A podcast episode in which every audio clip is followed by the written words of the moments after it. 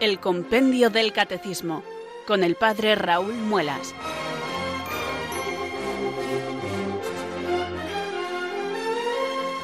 Muy buenas tardes, queridos oyentes de Radio María. Son las cuatro, las tres en Canarias. Aquí comienza una nueva edición del Compendio del Catecismo. Reciban desde Talavera de la Reina un saludo muy cordial del Padre Raúl Muelas, que un día más les habla desde estos micrófonos de Radio María, la radio de la Virgen, la fuerza de la esperanza. Sed todos bienvenidos.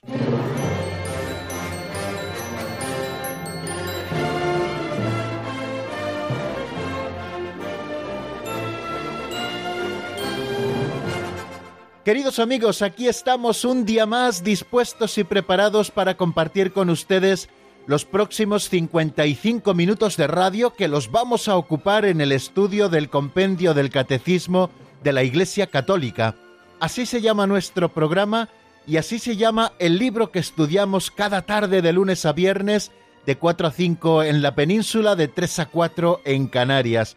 Un libro que nos regaló en el 2005 el Papa Benedicto XVI y que resume preciosamente el catecismo de la Iglesia Católica. Tiene su misma estructura, pero está hecho este nuestro libro, el libro pequeño, el compendio, está hecho a través de preguntas y respuestas, como bien saben ya los oyentes habituales del programa. Yo les he recomendado en multitud de ocasiones que tengan a la vista siempre el texto de este libro, o bien pueden descargárselo en formato digital, especialmente de la página del Vaticano, www.vatican.va. Allí lo encontrarán si ustedes ponen en el buscador habitual Compendio del Catecismo de la Iglesia Católica.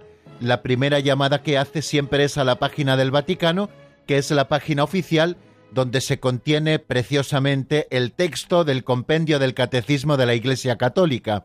Allí se lo pueden descargar y pasarlo al formato que mejor les venga para su móvil, para su tablet, para su ordenador y también otra posibilidad, que es la que yo más recomiendo, es tener el libro impreso. Vayan a su librería religiosa habitual, lo piden porque suelen tener siempre en estocaje, puesto que es un libro de muy fácil acceso y muy demandado también en las librerías y allí lo compran, no cuesta mucho dinero, pueden ustedes eh, por 15 euros comprar quizás la mejor edición, que es la que yo tengo, Está en buen papel, en papel cuché, encuadernado en tapa dura y con una buena letra a varios colores, puesto que también los colores tienen su importancia en el desarrollo también del compendio del catecismo, porque en rojito, en rojo, en rubrum, eh, nos eh, indica el cambio de capítulos, los distintos artículos del credo y también nos pone en nota marginal los números referentes del Catecismo Mayor de la Iglesia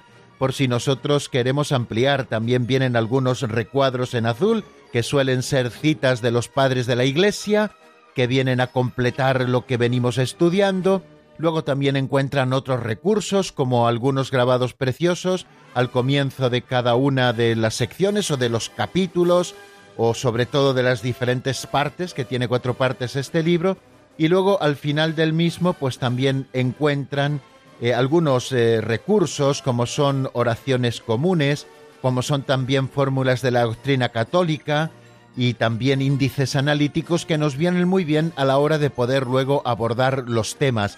Bueno, pues yo les recomiendo que tengan el libro impreso y sobre todo que a esta hora en que tocamos al catecismo, pues ustedes ya lo tengan delante para que cuando leemos eh, algún número o bien porque ya lo hemos estudiado y vamos a repasarle, o bien porque empezamos a estudiarlo nuevamente, pues lo tengan delante y también ustedes puedan leerlo mientras nosotros lo hacemos, subrayar algunas palabras e incluso apuntar al margen alguna posible idea sobre la que luego volver. Se trata, por lo tanto, no solamente de escuchar lo que nos dice la doctrina católica, que ya es importante, sino de tratar de trabajar la doctrina católica para profundizar en ella.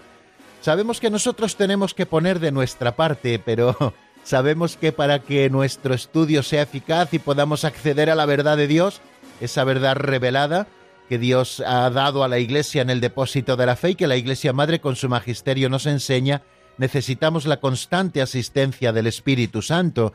Por eso cada día que nosotros nos acercamos al compendio, siempre comenzamos el programa invocando al Espíritu Santo para que nos ilumine, para que nos fortalezca y podamos cumplir nuestro cometido. Por eso hoy, como cada día, rezamos así.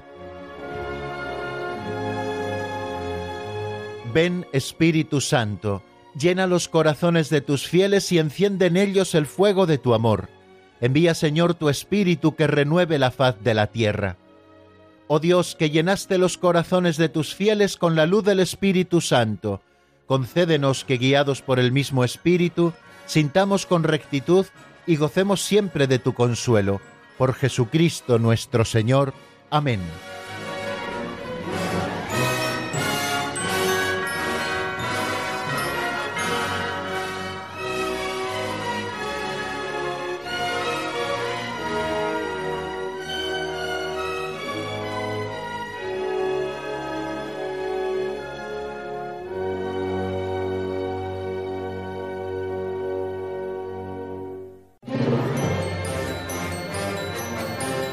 Y una vez terminada nuestra oración, queridos amigos, y después de este saludo inicial con el que comenzamos cada una de las ediciones de nuestro programa, hoy estamos afrontando la número 159, desde que comenzamos esta etapa en el estudio del compendio del catecismo el pasado 8 de octubre, bueno, pues hoy estamos en la edición 159.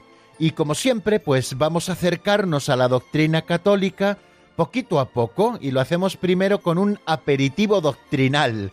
Eso es eh, las pinceladas de sabiduría, eso tratan de ser estas pequeñas narraciones, cuentos, historietas con las que don Justo López Melús nos ilustra y nos posibilita el que podamos hacer luego una reflexión sobre algunos aspectos concretos de la vida cristiana.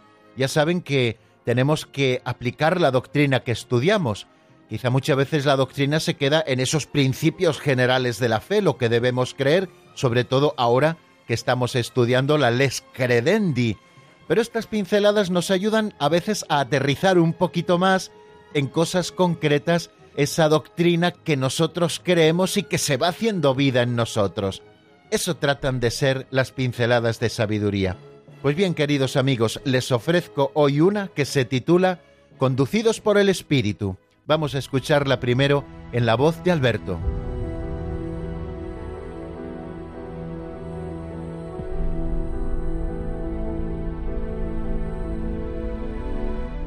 Conducidos por el Espíritu.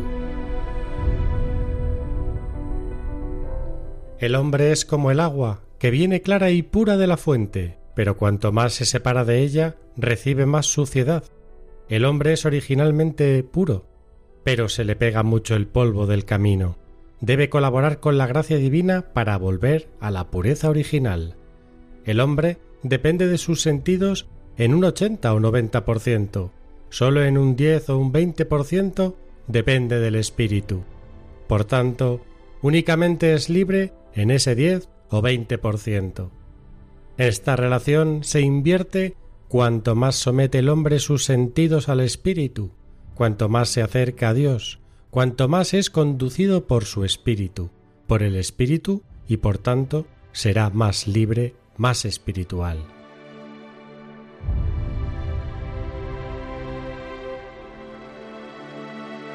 Bien, queridos amigos, no sé si San Agustín de Hipona estaría totalmente de acuerdo con el comienzo de la pincelada que nosotros acabamos de escuchar, eso que nos dice que el hombre es como el agua que viene clara y pura de la fuente, pero que cuanto más se separa de ella, recibe más suciedad.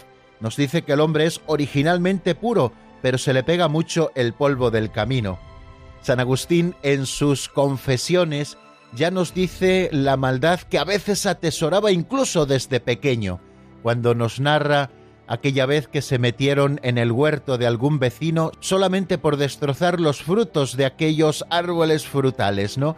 Eh, o sea, que quiere decir San Agustín que no es tan pura el agua desde el principio, que desde que nacemos ya tenemos en nosotros el pecado original y como fruto de ese pecado la concupiscencia que nos inclina al mal incluso desde nuestra más tierna infancia y aunque no haya culpabilidad a veces en los pequeños, puesto que todavía no tienen una conciencia clara de estar haciendo el mal, sin embargo ya vemos esos arranques a veces un poquito de maldad que existe en el corazón de los pequeños. Bueno, pero nosotros vamos a entender esas primeras frases referidas al bautismo. Una vez que hemos sido bautizados somos originalmente puros y luego a medida que va pasando el tiempo se nos va pegando el polvo del camino y debemos colaborar con la gracia divina para volver a la pureza original. ¿Qué verdad es esto? El polvo del camino siempre se pega a los pies y tenemos que estar constantemente pendientes para que ese polvo del camino al final no arraigue en nosotros y se convierta en una suciedad arraigada eh, que al final acabe haciéndonos daño. Para eso está, queridos amigos, el sacramento de la penitencia, que es el segundo bautismo, como hemos anunciado también en algún momento, sobre todo cuando estudiábamos en el compendio del catecismo ese artículo que dice creo en el perdón de los pecados. Nos decía que para el perdón de los pecados existe primariamente el sacramento del bautismo y para el perdón de los pecados cometidos después del bautismo existe el sacramento de la penitencia que exige también de nosotros la virtud de la penitencia, es decir, el intentar desarraigar de nosotros todo eso malo que se nos ha ido pegando. Nos dice la pincelada de hoy que el hombre depende de sus sentidos en un porcentaje muy grande y depende del espíritu en un porcentaje muy pequeño. Bueno, pues si esto es así, evidentemente yo no he ido a comprobar eh, si los datos que nos ofrece don Justo son así técnicamente, pero sí que nos sirve para poder pensar pues eh, podemos decir lo siguiente, que tenemos que cuidar mucho lo que nos entra por los sentidos para que no ensucie ni entorpezca el avance del Espíritu dentro de nosotros. Aquellos que se dejan guiar por el Espíritu de Dios, esos son hijos de Dios. Aquellos que se dejan llevar por la carne, por la carnalidad, esos no son hijos de Dios, sino que son hijos de la propia carne, ¿no? Bueno, pues eh, creo que una aplicación muy práctica, queridos amigos, que podemos hacer nosotros hoy es cómo utilizamos nuestros sentidos si cuidamos, por ejemplo, la modestia en el mirar. En este tiempo de calores, creo que es importante que hagamos una aplicación práctica, hombres y mujeres, modestia en el mirar.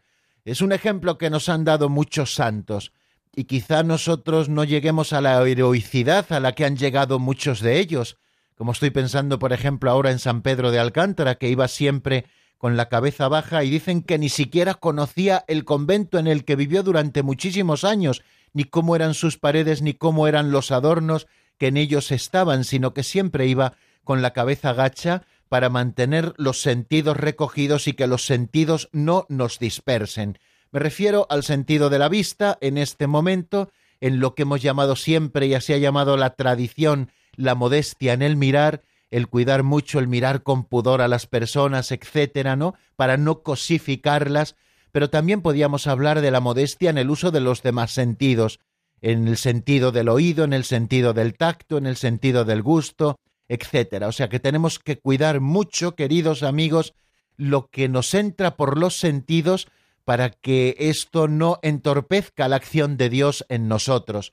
Fijaros que todo lo que nos entra por los sentidos, especialmente por el sentido de la vista, también por el sentido del oído, se fija grandemente en nuestra memoria, y si lo que nos entra por los sentidos es algo sucio, eso se fija en la memoria y es un constante reclamo de la tentación que cuesta luego Dios y ayuda el que sea purificado. Una de las gracias grandes que tenemos que pedir cada día es el de la purificación de la memoria. Y todo esto, el cuidado de lo que nos entra por los sentidos, que al final son las fuentes de información grandes que nosotros tenemos, el cuidar mucho lo que nos entra por los sentidos, nos vendrá muy bien para colaborar con el Espíritu, para que verdaderamente vivamos según el Espíritu y no según la carne, y así podamos ser hijos de Dios. Cuanto más nos acerquemos a Dios, queridos amigos, así lo hemos leído en la pincelada que hoy se nos ofrecía, tanto más seremos conducidos por su Espíritu, por el Espíritu Santo, y por tanto seremos más libres y más espirituales, y para servir al Señor, Cristo nos ha liberado, no para ser esclavo de los sentidos que a veces alientan nuestras más bajas pasiones. Cuidemos todo esto, queridos amigos, para vivir como auténticos hijos de Dios.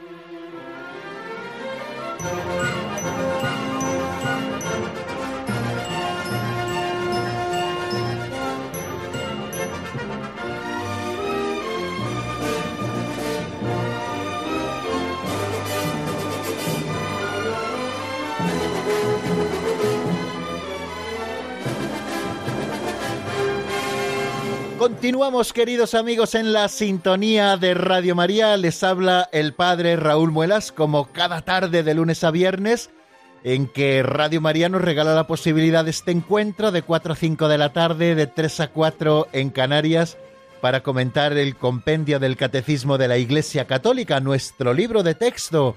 Nos encontramos a la hora de estudiar los números del compendio en el número 207, que fue el último que vimos ayer, y con él inaugurábamos un nuevo artículo de la fe, el último ya de los que aparecen en el credo apostólico, en esa tercera parte del credo apostólico, la tercera parte que nos habla del Espíritu Santo y del desarrollo de su obra.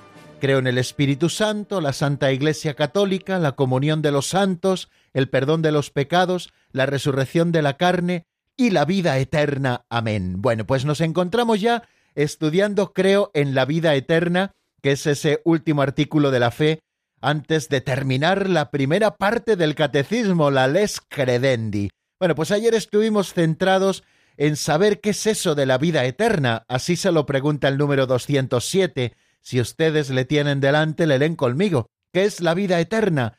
Y responde de una manera certera y muy concisa en apenas tres líneas y media al compendio del catecismo diciendo, la vida eterna es la que comienza inmediatamente después de la muerte.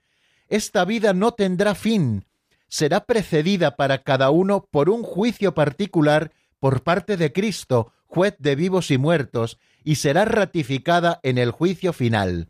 Ayer tuvimos la intervención de nuestro amigo José María, un oyente de Reus, que nos hacía una reflexión de que la vida eterna, eh, de una manera absoluta, por supuesto, comienza en ese momento, pero que de alguna manera ya la vamos viviendo antes por nuestra participación en Cristo y el bautismo supone ya un introducirnos en la vida eterna. Por eso, queridos amigos, la vida de gracia, aquel que muere en Cristo, no le supone nada más que la plenificación de lo que ya está viviendo, ¿no? Ese paso por la cortina de la muerte, esa cortina siempre misteriosa. Pero de una manera absoluta, o sea, de una manera técnica, Así nos lo explica el Catecismo de la Iglesia Católica, la vida eterna, para distinguirla de la vida temporal, pues es la que comienza inmediatamente después de la muerte.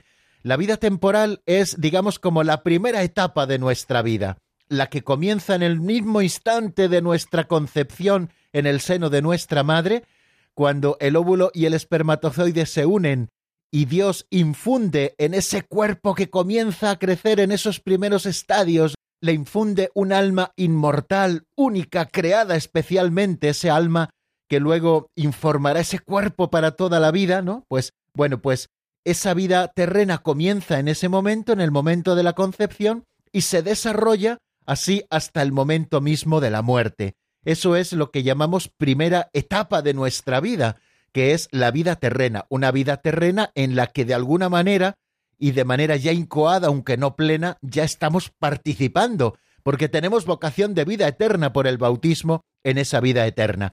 Pero propiamente la vida eterna, como bien nos dice el compendio del Catecismo, comienza inmediatamente después de la muerte, cuando la persona expira y se produce la separación del alma y del cuerpo, eso es la muerte, la separación del alma y del cuerpo, ya lo veíamos en días pasados, el cuerpo va al sepulcro para corromperse y el alma recibe ya el juicio de Cristo, juez de vivos y muertos, un juicio particular que será ratificado en el juicio final. Hablamos de que la escatología intermedia es una escatología que afecta al alma solamente, porque el cuerpo tiene que pasar por ese proceso de corrupción hasta el final de los tiempos en que resucite lleno de vigor y de gloria con la venida de Cristo como juez universal sobre las nubes del cielo, ¿no? Bueno, pues la vida eterna, por tanto, es aquella que comienza después de la muerte, y esta vida ya nunca más tendrá fin. Como bien indica la palabra eterna, significa que nunca más tendrá fin, y será precedida, como bien nos dice también el número 207, y se lo repito, para cada uno por un juicio particular por parte de Cristo, juez de vivos y muertos, y será ratificada en el juicio final. El hecho de que la vida eterna comience aquí nos está hablando de que comienza aquí tanto para aquellos que se salvan como para aquellos que puedan condenarse. Comienza en este momento y ya no tendrá fin.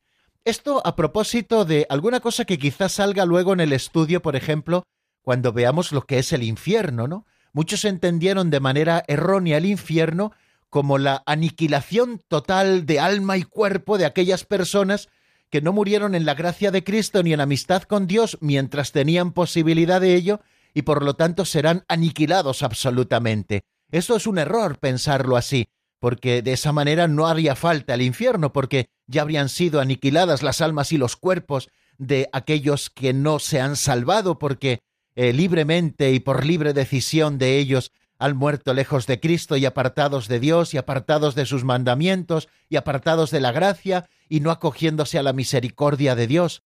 Bueno, la vida eterna será eterna para todos, tanto para aquellos que se salvan, para aquellos que han muerto en gracia, como para aquellos que se condenan. Entonces, por eso en este momento nos dice el compendio del Catecismo también con el número 207 que esta vida no tendrá fin. Y nos habla también del juicio particular en el que no vamos a abundar mucho, porque si Dios quiere será el próximo número que estudiemos, el 208, donde se nos habla expresamente de ese juicio particular. O sea que la vida eterna comienza en el momento de la muerte, de la separación del alma y del cuerpo, y esa vida ya no tendrá fin. La vida eterna, por tanto, comienza con el juicio particular y ya no tendrá jamás fin. Tendrá un momento glorioso cuando Cristo vuelva sobre las nubes del cielo y esas almas, en la escatología final, vuelvan a unirse a sus cuerpos y tenga lugar ese juicio final con esa ratificación ya del juicio particular que cada uno ha recibido en el momento de la muerte. El cristiano que une su propia muerte a la de Jesús ha de ver la muerte en realidad como una ida hacia Él, hacia Cristo, y como una entrada en la vida eterna, ¿no? Tenemos que plantearnos así nuestra propia muerte. Ya lo decíamos también hace varios días cuando estudiábamos lo que es la muerte, ¿no? Y esos varios sentidos que tiene la muerte. La muerte como fin natural de la vida del hombre, la muerte también como fruto del pecado y también el morir en Cristo, ¿no? Bueno, pues nosotros nos estamos planteando a la hora de afrontar la vida eterna, el tema desde este morir en Cristo. El cristiano que ha vivido unido a Cristo, que ha buscado su voluntad, que le ha tenido como huésped dulce del alma al Espíritu Santo y con él al Padre y al Hijo, pues ese cristiano ve su propia muerte como una ida hacia Jesucristo, hacia esa plenitud y como la entrada en esa vida eterna. Cuando la Iglesia, eh, en el momento final de una persona, eh, a través de los ministros, eh, administra los sacramentos, especialmente el sacramento del perdón de los pecados, o también el sacramento de la unción de los enfermos, o también el sacramento de la comunión, administrada como viático. Cuando la Iglesia dice por última vez las palabras del perdón de la absolución de Cristo sobre el cristiano moribundo, lo sella por última vez con una unción fortificante y le da a Cristo en el viático como alimento para el viaje, y le habla entonces con una dulce seguridad. Así lo hacen las recomendaciones del alma, tal y como aparecen en el ritual de la unción de los enfermos, sobre todo en esa parte de la recomendación de moribundos. Dice las siguientes palabras Alma cristiana, al salir de este mundo, marcha en el nombre de Dios Padre Todopoderoso que te creó, en el nombre de Jesucristo, Hijo de Dios vivo que murió por ti, en el nombre del Espíritu Santo que sobre ti descendió, entra en el lugar de la paz y que tu morada esté junto a Dios en Sión, la ciudad santa, con Santa María Virgen, Madre de Dios, con San José y con todos los ángeles y santos. Te entrego a Dios y como criatura suya te pongo en sus manos, pues es tu hacedor, que te formó del polvo de la tierra. Y al dejar esta vida, salgan a tu encuentro la Virgen María y todos los ángeles y santos, que puedas contemplar cara a cara a tu Redentor. Desgraciadamente, quizá vivimos ahora en una sociedad en que en muchas ocasiones ya no se llama al sacerdote para que administre los últimos sacramentos a aquella persona que se encuentra en el trance de morir. Muchas veces motivados por una falsa piedad y que no tenga miedo y que no se asuste la persona que está muriendo. Pienso que es un error garrafal, que lo más importante que tenemos que hacer en esta vida, que es morir en Cristo, se nos oculte yo creo que también es bueno que vayamos preparando a la persona que se aproxima a ese momento de la muerte a afrontarlo con dignidad cristiana y a dar ese paso confiados plenamente en Cristo y confortados por los sacramentos de la Iglesia. Ahora, queridos amigos, que quizá estamos en disposición de poder mostrar nuestro querer, digámoselo a nuestros familiares, oye, que si se aproxima la muerte, yo quiero saber que se aproxima la muerte. Normalmente el enfermo que está ya en trance de casi casi pasar a un estado de moribundo, casi se da cuenta, ¿no? Y pero muchas veces ya no puede decidir ya el llamar al sacerdote, pues porque ya casi no le quedan fuerzas. Bueno, pues expongamos ahora nuestro deseo. Yo se lo digo públicamente a todos ustedes. Si estoy en trance de la muerte, por favor llamen a un sacerdote que me pueda administrar los sacramentos, que me administre el sacramento del perdón de los pecados por última vez, que me dé también la unción de los enfermos, que es ese sacramento que nos conforta en el trance de la enfermedad, y que me dé también la comunión como viático, para prepararnos con la Sagrada Comunión como ese alimento por el que no desfalleceremos hasta llegar a nuestra meta, nuestro destino, que es esa vida eterna, y para recibir también de manos del sacerdote esa bendición apostólica que todos los sacerdotes podemos dar a los moribundos y que les concede indulgencia plenaria y el perdón de todos sus pecados. Yo creo que de esta manera podemos hacer que la muerte sea un tránsito desde la vida terrena hasta la vida eterna. Pedimos, y así lo he recordado también en días precedentes, en el ritual de exequias, creo que es en una petición, que cuando nos llegue la hora de la muerte pedimos para nosotros que no nos sintamos como arrancados de este mundo como los hombres que no tienen esperanza. La esperanza tenemos que alentarla, sino que muramos con la esperanza en Cristo y con el deseo de morir en Cristo, purificados de todo pecado, para que ese tránsito que es la muerte sea un tránsito sereno, pasar de esta tierra al cielo donde adquiriremos nuestra plenitud, y que el Señor pueda decirnos esas palabras, siervo bueno y fiel, pasa al banquete de tu Señor. Bueno, pues queridos amigos, vamos a dejar aquí el resumen de lo que vimos en nuestro último programa y vamos a dar ese paso adelante hacia el número 208 que nos habla de qué es el juicio particular. Pero antes de afrontar el estudio del número 208, yo les propongo que escuchemos y que recemos también escuchando este Ave María de Beto Ortiz sacado del álbum La Anunciación. Enseguida estamos nuevamente juntos.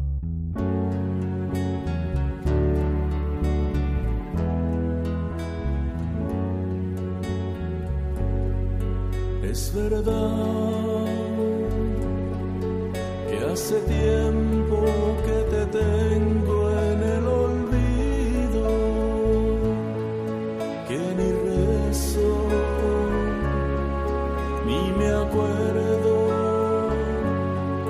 de llevarte rosas rojas a tu altar.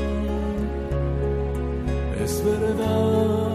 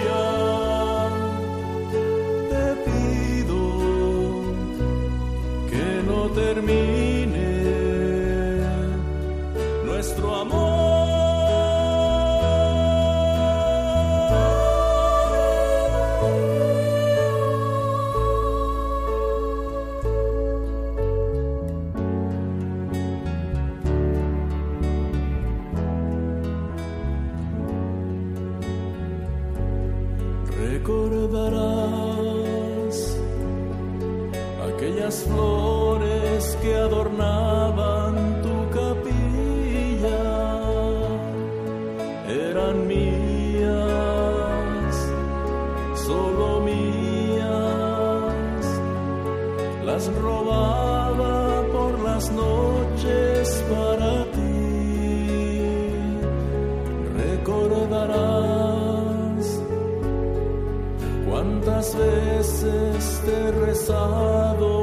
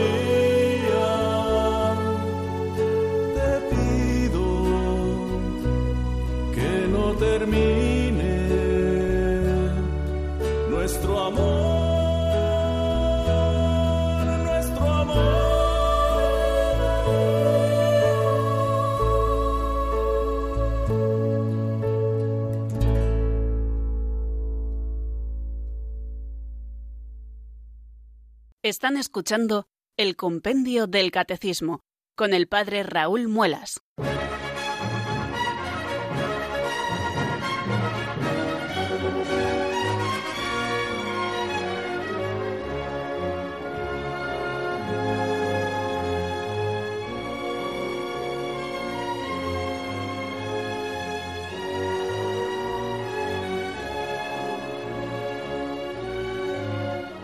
Bien amigos, continuamos en el compendio del catecismo, ya hemos pasado el ecuador de nuestro programa y vamos a abordar el estudio de un nuevo número, el número 208, que se pregunta qué es el juicio particular.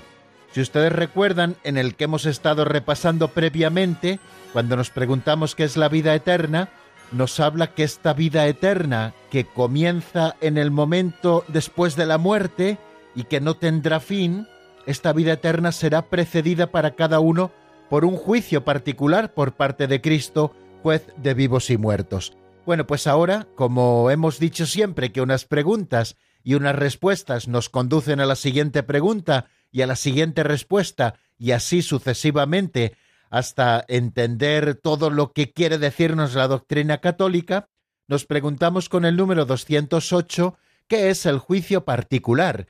Si les parece, antes de abordarlo vamos a escuchar lo que nos dice el compendio en la voz de Marta Jara.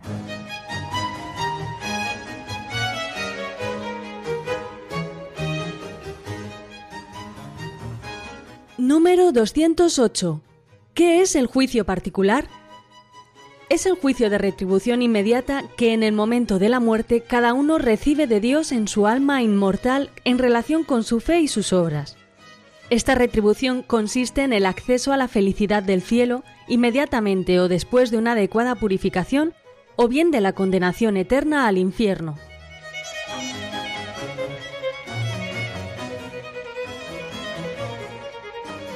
Bien, acabamos de escucharlo y también de una manera muy clara nos lo dice que es el juicio particular este número 208. Es el juicio de retribución inmediata. Interesante esta explicación que hace. Es el juicio de retribución inmediata que en el momento de la muerte cada uno recibe de Dios en su alma inmortal, en relación con su fe y sus obras. Esta retribución consiste en el acceso a la felicidad del cielo inmediatamente o después de una adecuada purificación, o bien de la condenación eterna al infierno. Bueno, como ven, se nos están exponiendo varias cosas en este número 208. Primero, que existe un juicio después de la muerte, un juicio al alma, puesto que recordad que la muerte es la separación del alma y del cuerpo.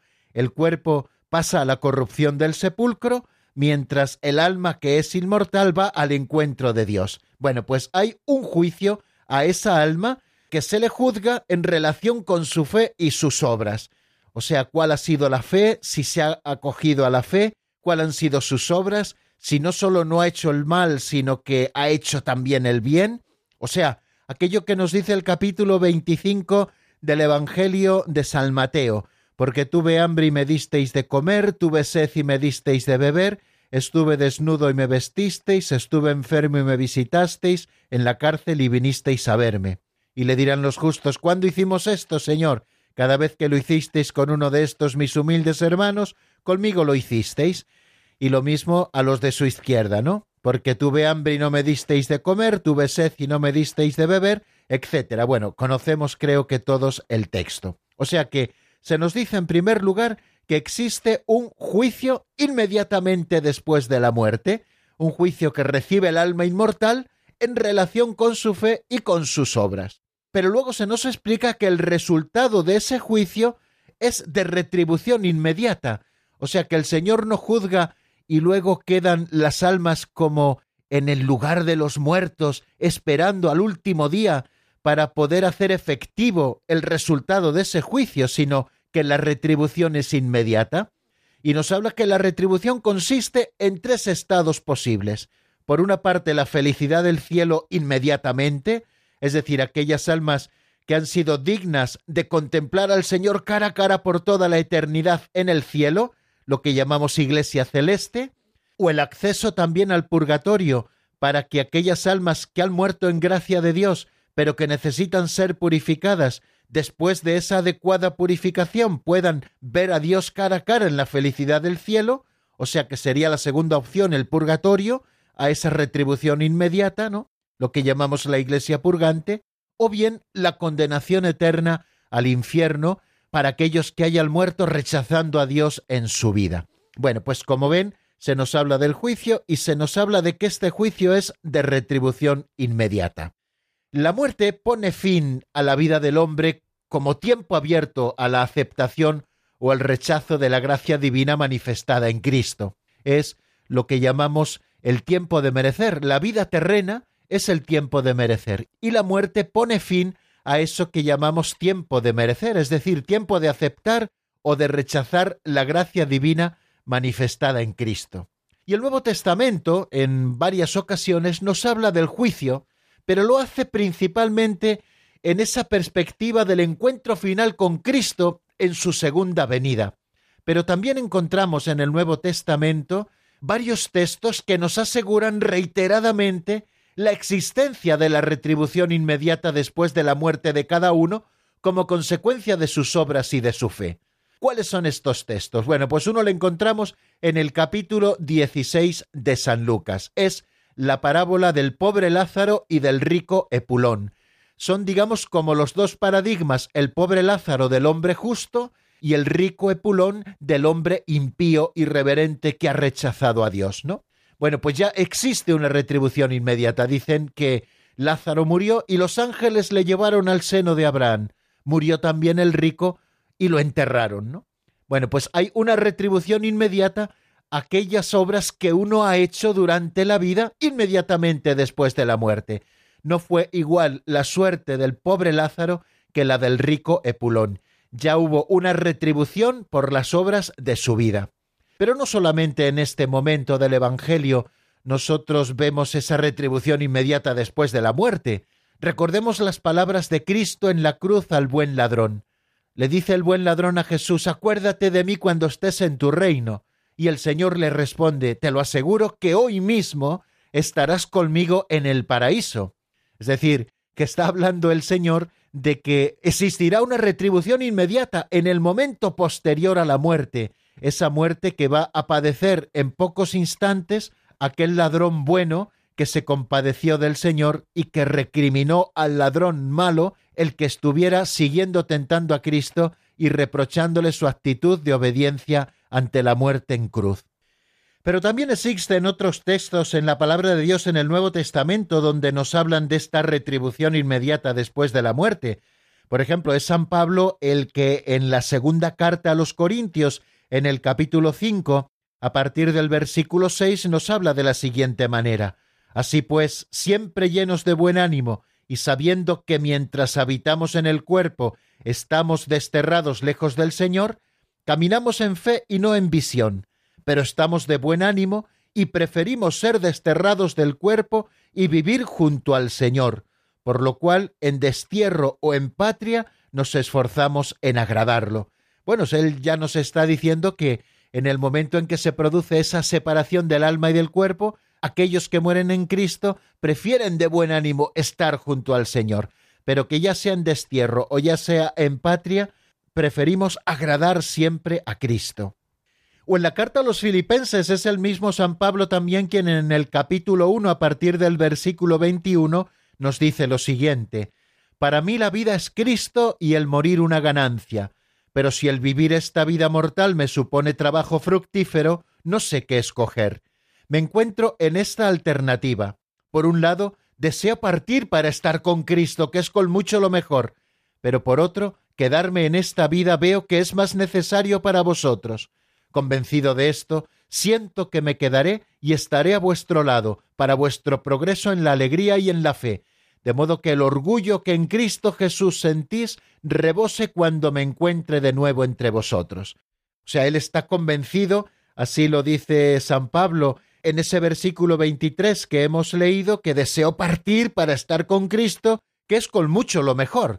O sea que San Pablo está creyendo firmemente en una retribución inmediata. Y también de una manera muy clara aparece el tema del juicio inmediatamente después de la muerte en la carta a los Hebreos en el capítulo 9 versículo 27 que dice, por cuanto el destino de los hombres es morir una sola vez y después de la muerte el juicio. Aquí aparece también expresado esa retribución inmediata después de la muerte. Cada hombre después de morir, nos dice el Catecismo Mayor de la Iglesia en el número 1022, recibe en su alma inmortal su retribución eterna en un juicio particular que refiere su vida a Cristo, bien a través de una purificación. Así lo expresa el Concilio II de León, el Concilio de Florencia y el Concilio de Trento, bien para entrar inmediatamente en la bienaventuranza del cielo. También lo expresa el Concilio II de León y así lo expresa también el Papa Juan XXII y el Papa Benedicto XII y el concilio de Florencia, o bien para condenarse inmediatamente para siempre. Lo define así el concilio segundo de León, también el Papa Benedicto XII y también el concilio de Florencia.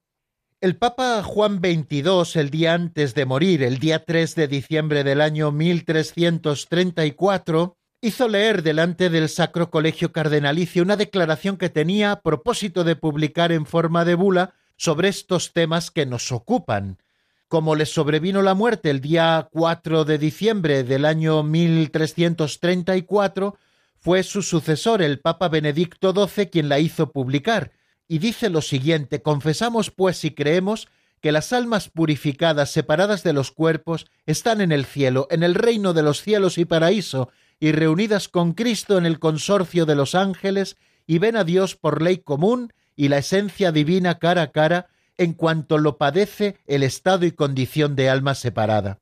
La doctrina fue definida solemnemente en la Constitución Benedictus Deus del Papa Benedicto XII, como antes les decía, tanto para los justos que no tengan nada que purgar, como para los impíos. Y luego esta doctrina, contenida en la Constitución Benedictus Deus y definida infaliblemente en ella, fue también definida de nuevo por el decreto para los griegos del Concilio de Florencia, en él se insiste de nuevo en que tanto la visión de Dios para los justos que no tengan de qué purificarse previamente, como el infierno en el sentido estricto de la palabra para los impíos, comienzan enseguida después de la muerte.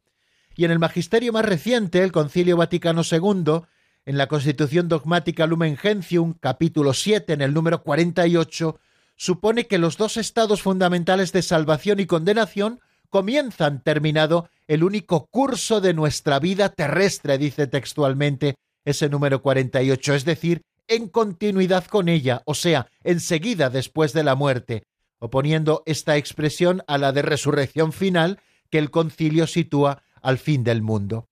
Y también el Papa Pablo VI, en su profesión de fe, dice lo siguiente, creemos que las almas de todos aquellos que mueren en la gracia de Cristo sean aquellas que todavía han de ser purificadas por el fuego del purgatorio, sean aquellas que enseguida después de ser separadas del cuerpo son recibidas como el buen ladrón por Jesús en el paraíso, constituyen el pueblo de Dios después de la muerte.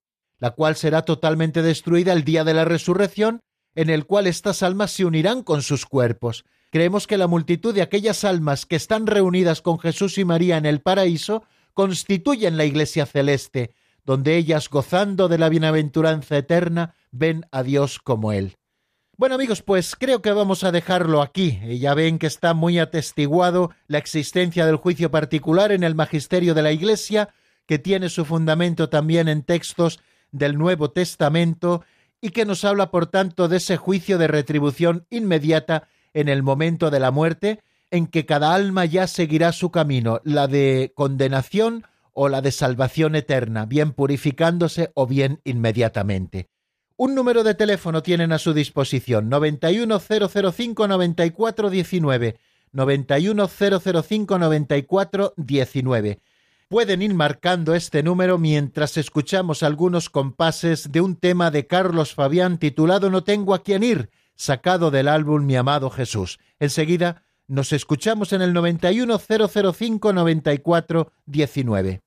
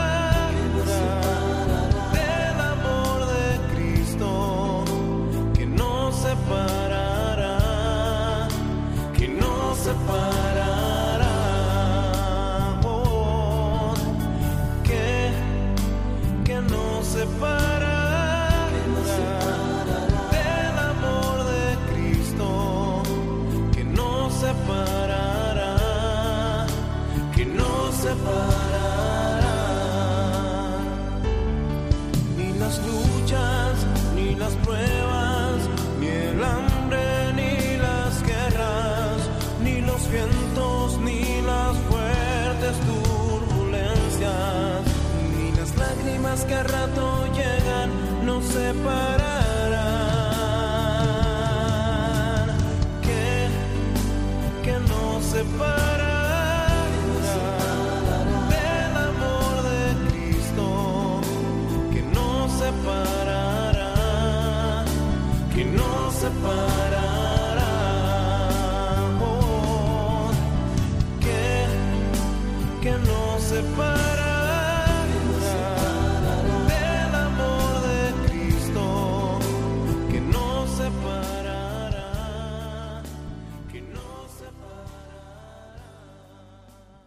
Están escuchando el Compendio del Catecismo con el Padre Raúl Muelas.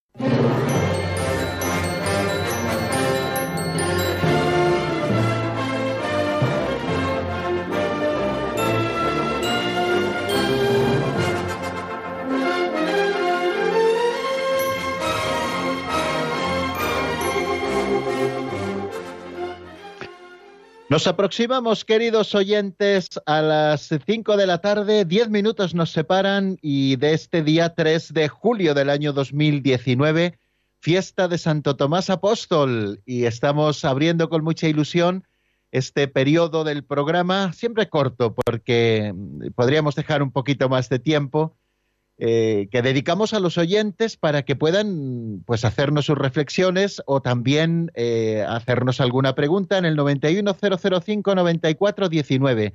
Y sin más dilación damos paso a la primera que nos llega desde Madrid y es nuestra amiga Isabel. Buenas tardes y bienvenida Isabel. Buenas tardes, padre Raúl. Eh, mire, mm, yo no sé si, si es que he cogido el programa tarde. No sé si hablaban de la de la misericordia. No sé si hablaban de la misericordia. Ya le digo que he cogido el, el programa un poco tarde. No sé si hablaban de eso. Bueno, estamos Y hablando ahora precisamente del último artículo del credo, eh, un artículo que dice, creo en la vida eterna y, nos está explicando el compendio del catecismo aquellos elementos propios de la vida eterna, es decir, hacia donde se dirige nuestra vida. Y estábamos hablando hoy precisamente del juicio particular, ¿eh? qué es el juicio particular y por qué se da ese juicio particular y que existe una retribución inmediata a ese juicio particular. Eh, propiamente no hablábamos de la misericordia, pero la misericordia de Dios siempre está presente, por supuesto, eh, siempre que hablamos de todo, claro que sí.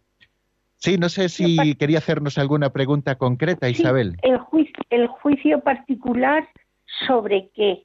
¿Sobre una persona? ¿Sobre qué? Sí, el juicio particular sobre la vida, o sea, cuando una persona muere, eh, el, el cuerpo va a la sepultura, según decíamos, y el alma va al encuentro de Dios, comienza la vida eterna con ese juicio particular previo, es un juicio de retribución, donde seremos juzgados por nuestras propias obras, ¿no? Y seremos juzgados o bien para, para el cielo, para el purgatorio o para condenación eterna, ¿no? Eso es lo que, lo que explicábamos, ¿sí? Mm, Padre Raúl, pero siempre con la misericordia de Dios. Por supuesto, ¿cómo no vamos a contar con la misericordia de Dios si no fuera por ella? Nadie podría salvarse, ¿no? Nadie podría salvarse, por supuesto, claro que sí. Pero bueno, si Dios quiere, eh, ya eh, iremos abordando en, en, otros momentos del catecismo propiamente, ¿no? El tema, el tema de la misericordia. Siempre contamos con la misericordia de Dios. Si no fuera por ella, eh, pues no, no podríamos, no podríamos en realidad hacer nada. es el Señor quien nos salva, es el único Salvador, es el único Salvador. Ahora, eh, como nos posicionemos nosotros frente a la misericordia de Dios, en eso consistirá el juicio, precisamente. Aquel que se posiciona de una manera libre, absolutamente libre, frente a la misericordia de Dios y no la coge en su corazón, pues Dios verá cómo están atadas sus manos porque nos ha hecho libres. Bueno, queridos amigos, eh, vamos a dar paso a la segunda llamada que nos llega desde Zaragoza, nuestro amigo Alberto. Buenas tardes, bienvenido Alberto. Gracias, padre, buenas tardes. Mire, era para hacerle dos preguntas y una petición. Eh, eh, más que bien, ¿por qué no se deja a Cristo después de resucitado tocar por María Magdalena que dice, no me toques que aún no he subido al Padre? Esa es una. La otra es eh, que es que como estaba estos días en el Pozo Sicare, precisamente tocado este tema. Y otra es eh, mm, el asunto este de los pecados que no perdonan al espíritu. ¿Eso es a posteriori de una vez de muertos o es en vida? Y la petición es que me he enterado que, bueno, lo dijo usted, que en el Pozo Sicar en el mes de agosto no va a haber, eh, pues que ponga una, una reposición o algo parecido.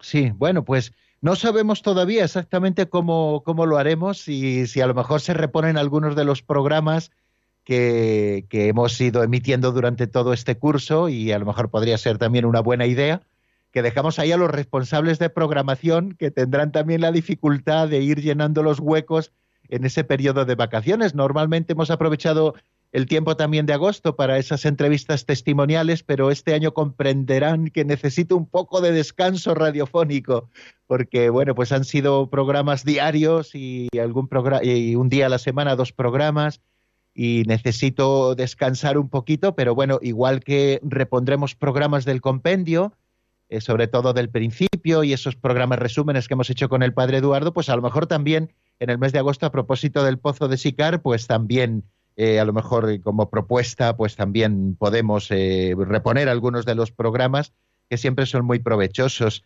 El No Limetangere, el No me toques, que aún no he subido al Padre de María Magdalena. Bueno, pues se lo ha explicado muy bien el Padre Eduardo Calvo Sedano, ¿no? comienza una nueva relación entre el Señor resucitado y sus propios apóstoles y sus propios seguidores, ¿no? comienza con la resurrección y, entonces eh, esa relación tan de cariño ¿no? que María Magdalena y el Señor habían vivido, eh, se vive de igual manera, incluso potenciada, ¿no? Eh, pero el Señor como que le manifiesta también con estas palabras, y me remito a las explicaciones del Padre Eduardo en el Pozo de Sicar, le dice a María Magdalena que comienza un nuevo estadio de la, de la relación, ¿no? De la relación. Y los pecados contra el Espíritu Santo, por supuesto, eh, que se cometen en vida, es decir, eh, en el tiempo, en vida terrena, en ese tiempo que, es tiempo de merecer. Eh, una vez después de muertos, se acaba para nosotros el tiempo de la decisión. La decisión la tenemos hasta el mismo momento de la separación del alma y del cuerpo. Incluso podíamos hablar de, si coincide la muerte, por ejemplo, cerebral con la muerte real de separación de alma y cuerpo y qué ocurre en ese momento y la misericordia de Dios, como también decía Isabel. Bueno, pues son eh, pues cosas que evidentemente no, no sabemos, ¿no? Porque, pero bueno, pero, pero ahí estamos confiando, ¿no? Plenamente, ¿no? Los pecados contra el Espíritu Santo evidentemente se, se, se pueden cometer en vida, es decir, el rechazo absoluto de la misericordia y creo que tenemos que ir terminando porque ya me avisan de que son las 4 y 57 minutos. Nos hemos pasado ya dos minutos. Muchísimas gracias, queridos oyentes, por haber estado un día más con nosotros y mañana, si Dios quiere, ya saben, en el mismo lugar y a la misma hora. La bendición de Dios Todopoderoso, Padre, Hijo y Espíritu Santo, descienda sobre vosotros y permanezca para siempre. Amén. Hasta mañana, si Dios quiere, amigos.